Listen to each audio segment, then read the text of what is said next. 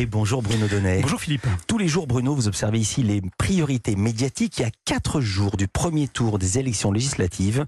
Vous avez eu envie de faire un point sur le niveau de la campagne. Oui, télescopage ce matin, Philippe, entre une lumineuse analyse que j'ai lue hier dans le journal Les Échos et le défilé médiatique totalement affligeant auquel j'ai assisté en regardant ma télé.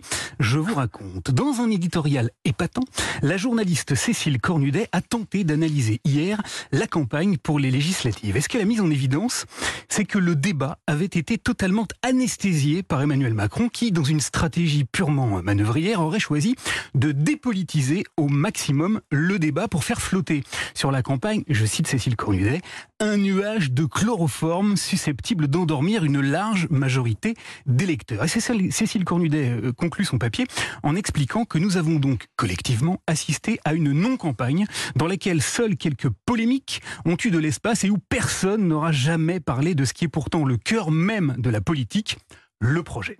Alors, après avoir lu ces quelques lignes, je me suis souvenu que je n'avais en effet pas du tout entendu parler, par exemple, de l'importante question de l'âge du départ à la retraite, mais que j'avais, en revanche, assisté à des heures de débats passionnants sur un petit accessoire de bain grenoblois, le burkini.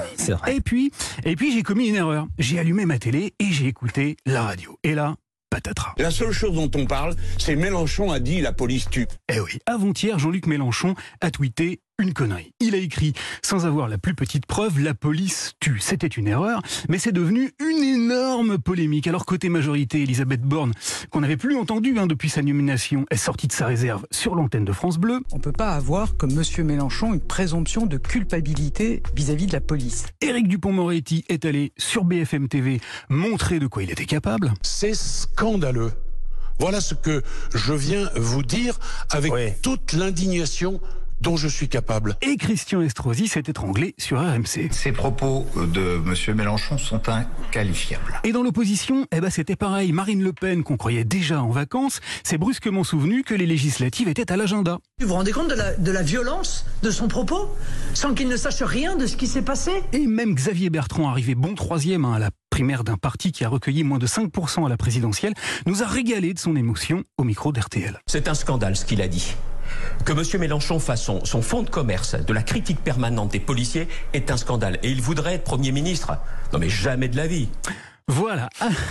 Alors, est-ce que tout ça a fait avancer qui que ce soit d'un point de vue politique? Est-ce qu'on a entendu la plus petite proposition, l'ébauche d'un projet pour les législatives? Mais jamais de la vie. Non. On a eu droit à ce que Cécile Cornudet appelle un nuage de chloroforme. Mais ça, Philippe, c'était uniquement côté personnel politique, car sur le front purement médiatique, maintenant, au moment où, par exemple, France 3 couvrait un sujet qui aurait parfaitement pu faire l'objet de débats et de propositions dans la campagne pour les législatives, la grève dans les hôpitaux à bout de souffle. Les soignants sont dans la rue aujourd'hui, un peu partout en France. Eh bien, ceux qui commentent la politique n'avaient Dieu eux aussi que pour de passionnantes petites polémiques. Sur France 5, par exemple, il a été question d'Emmanuel Vargon et de son affiche de campagne. Les petits malins ont remarqué qu'elle fait campagne dans le 94 avec une photo de Lyon derrière elle.